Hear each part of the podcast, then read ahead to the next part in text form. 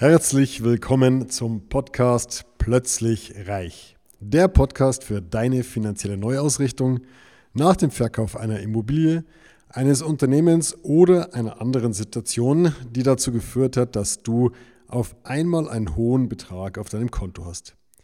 Mein Name ist Markus, Markus Marquardt und ich möchte dir helfen, für dein neues Vermögen eine geeignete Anlagestrategie zu finden – mit der du zu jedem Zeitpunkt ruhig schlafen kannst. Wenn du heute ein liquides Vermögen investieren möchtest, bleiben dir von ein paar spekulativen Varianten wie Kryptowährungen oder solche Dinge, die wir hier nicht mit ins Kalkül ziehen wollen, eigentlich nur die Anleihen und die Aktien übrig. Anleihen sind festverzinsliche Wertpapiere, die von einem Unternehmen oder Staaten ausgegeben werden, also Unternehmens- oder Staatsanleihen. Du leist quasi einem Unternehmen oder einer Regierung Geld und bekommst dafür Zinsen. Der Vorteil einer Anleihe ist, dass diese sehr, sehr sicher sind, je nach Bonität des Emittenten. Äh, der Nachteil ist natürlich vor allen Dingen in letzter Zeit, dass es nur sehr geringe Renditen bis gar keine Renditen gibt. So, auf der anderen Seite gibt es die Aktie. Die Aktie ist ein Anteil an einem Unternehmen. Du wirst also zum kleinen Teil Unternehmer und als Unternehmer trägst du immer ein gewisses Risiko. Das Risiko bei der Aktie besteht in der Schwankung, dass der Kurs einer Aktie einfach mal nach oben oder nach unten gehen kann. So der Vorteil einer Aktie sind einfach langfristig attraktive Renditen im hohen einstelligen bis niedrig zweistelligen Bereich. Der Nachteil ist die Schwankung, sprich das Risiko. Im schlimmsten Fall kann eine Aktie auch mal ein Aktienunternehmen einfach auch mal pleite gehen. In diesem Fall wäre dann das Geld komplett verloren. So, nun stellt sich natürlich die Frage, wie kann man Aktien und Anleihen in eine sinnvolle Anlagestrategie verwenden und wie kann ich das sogenannte Risiko beherrschbar machen. So nehmen wir als allererstes das eben erwähnte Totalverlustrisiko, dass also ein Unternehmen pleite geht und ich als Aktionär anschließend mein Geld komplett verloren habe. Dieses Risiko ist sogenanntes unsystematisches Risiko, auf das ich schon mal in einer anderen Podcast-Folge eingegangen bin. Das lässt sich ganz einfach eliminieren, indem ich mir einfach ganz, ganz viele einzelne Aktien in mein Portfolio nehme. Sprich also so viele Aktien wie möglich. Sagen wir mal, wir nehmen 10.000 einzelne Aktien aus allen entwickelten und weniger entwickelten äh, Ländern dieser Welt, also sprich äh, entwickelte Länder und Emerging Markets und bauen daraus eine, ein Portfolio, wir können sagen ein Weltportfolio, eine Weltaktie. Was haben wir damit erreicht? Wir haben das unsystematische Risiko, sprich also das Verlustrisiko, das Insolvenzrisiko eines einzelnen Unternehmens wegdiversifiziert. Sollte also bei unserem Portfolio aus 10.000 einzelnen Unternehmen ein einzelnes Unternehmen mal pleite gehen, kann es das gerade egal sein, weil wir haben noch 9.999 andere Unternehmen, die weiterarbeiten und in unserem Portfolio merken wir die Pleite dieses einen Unternehmens so gut wie gar nicht. Das war also der einfache Part, unsystematisches Risiko eliminieren.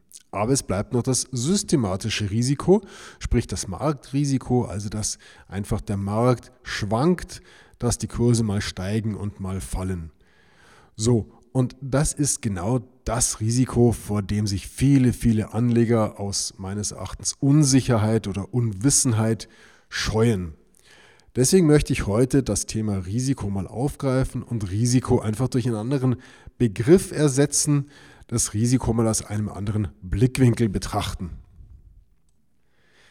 Sieht man sich die Charts, also die Entwicklung eines breit gestreuten Portfolios wie dem unseren mit 10.000 einzelnen Titeln an, stellt man fest, dass in einem einzelnen Jahr immer starke Schwankungen auftreten können. Das können durchaus mal 40, 45 Prozent nach oben oder unten sein in einem einzelnen Jahr. Und man stellt fest, dass ab einem Zeitraum von 10 oder noch sicherer 15 Jahren praktisch kein einziger Zeitraum in den letzten 100 Jahren existiert, indem man mit, solchem, mit einem solchen breit gestreuten Portfolio tatsächlich einen Verlust generiert hätte. Also zusammengefasst, es gibt keinen 10-Jahres- oder 15-Jahres-Horizont in den letzten 100 Jahren, in dem man mit einem breit gestreuten Aktienportfolio Verluste gemacht hat. Also kann man das Risiko hier schon wieder ganz anders betrachten und kann eigentlich sagen, wenn ich in ein breit gestreutes in, äh, in Aktienportfolio investiere, langfristig habe ich kein Risiko. Der Gesetzgeber sagt das anders. Der sagt, eine Aktie ist eine risikobehaftete, eine risikobehaftete Investition. Da muss unbedingt darüber aufgeklärt werden. Äh, und man muss äh, tierisch aufpassen, damit man hier keine Verluste erleidet. Der aufgeklärte Investor schaut sich den Chart an und sagt, ah, okay, wenn ich hier 15 Jahre beispielsweise für meine Ruhestandsplanung investieren kann und diesen langen Anlagehorizont mitbringen und einfach diesen langen Anlagehorizont aussitzen kann, dann habe ich doch eigentlich gar kein Risiko. Aber was ist in den einzelnen Jahren? Was ist in den einzelnen Jahren, wenn das schwankt? So, es ist natürlich nicht schön, sich anzugucken, wenn ein Portfolio mal mit 45 Prozent nach unten geht, wie es beispielsweise auch letztes Jahr 2020 während Corona der Fall war. Das ist dann der Fall, wenn man zu 100 Prozent in Aktien investiert hat. Aber wir haben ja noch unsere Anleihen. Das heißt, wir können ein Portfolio auch mischen. Wir können ein Portfolio mischen aus einem bestimmten äh, Anteil Aktien und einem bestimmten Anteil Anleihen. Wenn ich also beispielsweise statt 100% Aktien nur zu 60% in Aktien investiere und dafür 40% Anleihen als Sicherheitsbaustein in ein Portfolio reinnehme, fällt die Schwankung in einem einzelnen Jahr schon wesentlich geringer aus. Und man muss auch nicht so lange in die Zukunft gucken. Man kann schon ab sechs bis sieben Jahren ziemlich sicher davon ausgehen, dass man auch in einem schlechten Zeitraum kein Geld verliert. Die Anlage wird also schwankungsärmer. Sie wird dadurch ein Stück weit sicherer, wenn man so möchte. Aber der Nachteil, man bekommt natürlich auch etwas geringere Rendite, weil wir haben gehört, die Anleihen liefern keine Rendite, das sind der Sicherheitsbaustein. So, und nun drängt sich doch eigentlich der folgende Gedanke auf. Wenn ich bei geringerer Schwankung eine geringere Rendite bekomme und bei einer hohen Schwankung eine hohe Rendite bekomme, da könnte ich doch eigentlich das Thema Risiko, das Wort Risiko ersetzen durch Schwankung und kann sagen, die Schwankung ist der Einheit, ist die Einheit der Preis für meine Rendite. Bedeutet also, wenn ich, eine, wenn ich mit einer geringen Rendite einverstanden bin, dann muss ich nur einen kleinen Preis zahlen. Dann reicht der kleine Preis einer geringen Schwankung aus, um diese Rendite zu bekommen.